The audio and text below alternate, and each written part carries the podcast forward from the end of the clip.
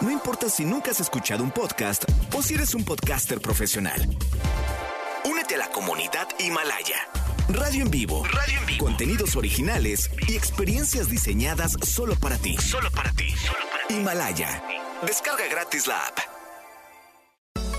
No importa cómo estés, siempre puedes estar mejor. Mejor, mejor. Con Reavivadas.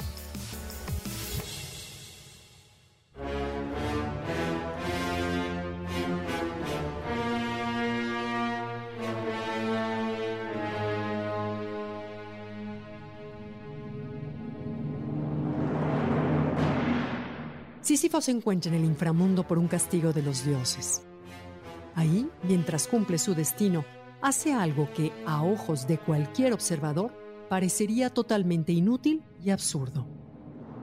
Sube con gran esfuerzo una enorme roca hasta lo más alto de la montaña y una vez que alcanza la cumbre, la suelta y la contempla rodar montaña abajo.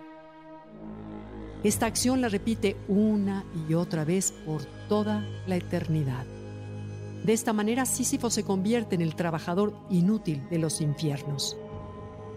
¿Qué motiva a Sísifo a hacer este penoso esfuerzo? Esta pregunta es lo que el mito cuestiona. Es una metáfora que el filósofo francés Albert Camus decide explorar en su texto El mito de Sísifo y que me parece interesante compartir. A Camus le interesa precisamente el momento en el que Sísifo llega a la cumbre de la montaña y por instantes experimenta la libertad y a pesar de su ceguera imagina unas vistas hermosas que sabe están ahí y le llenan el espíritu, para de nuevo, una vez más, regresar en silencio al valle. Esa pausa es un momento de conciencia en el que, a pesar de su miserable condición, acepta su vida. Ahí radica su heroísmo. ¿Y cuál es la razón de que sube y baja la piedra sin descanso? Simplemente que él así lo decidió. Y eso marca un punto de inflexión. La propuesta de Camus es que la vida no tiene sentido. Entre el ser y el dejar de ser, solo debemos dejar pasar el tiempo. Porque hagamos lo que hagamos todos, en última instancia, moriremos. Pero, ¿cómo diríamos entonces qué caso tiene? ¿Cuál es mi razón de ser? Tú y yo podemos pensar también que lo que Sísifo hace es algo necio y absurdo. Mas él ama su vida y hace de la roca su casa. Su labor lo hace feliz y es lo único que importa. De esta forma supera su destino y se vuelve más fuerte que la roca. Camus nos hace reflexionar sobre el hecho de que solo cuando aceptamos que la vida no tiene sentido es que tenemos la obligación de dárselo y de encontrarlo. Las verdades aplastantes desaparecen cuando las reconoces, escribe. Así que encontrar el sentido de la vida tiene que ver con la posibilidad de decidir.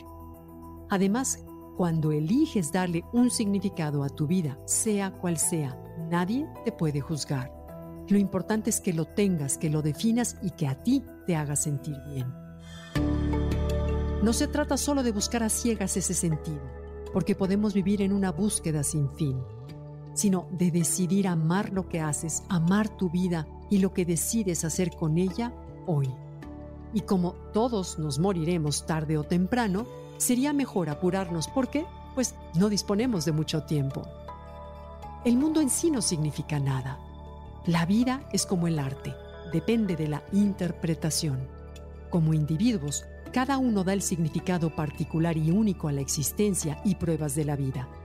De hecho, el sentido no se lo dan las cosas o lo que nos pasa, sino lo que hacemos con ellas y cómo vivimos cada minuto del día. Es un hecho que en la vida nos enfrentamos a situaciones complejas, pero también es cierto que solemos interpretarlas de determinada manera. En el momento en que algo te sucede, tú decides si reaccionas con enojo, con valor, con dignidad, con victimización y si te afecta o no. De la misma manera, cualquier hecho lo puedes calificar como malo, bueno o doloroso. Y cuando eliges con conciencia, tu vida cambia. Si bien el ascenso hacia la cima de la montaña con nuestra propia piedra, como la de Sísifo, se puede realizar con dolor, quejas y agobio, o también elegir subirla con dignidad y gozo. Esa es decisión de cada uno y es lo que le da sentido a nuestra vida.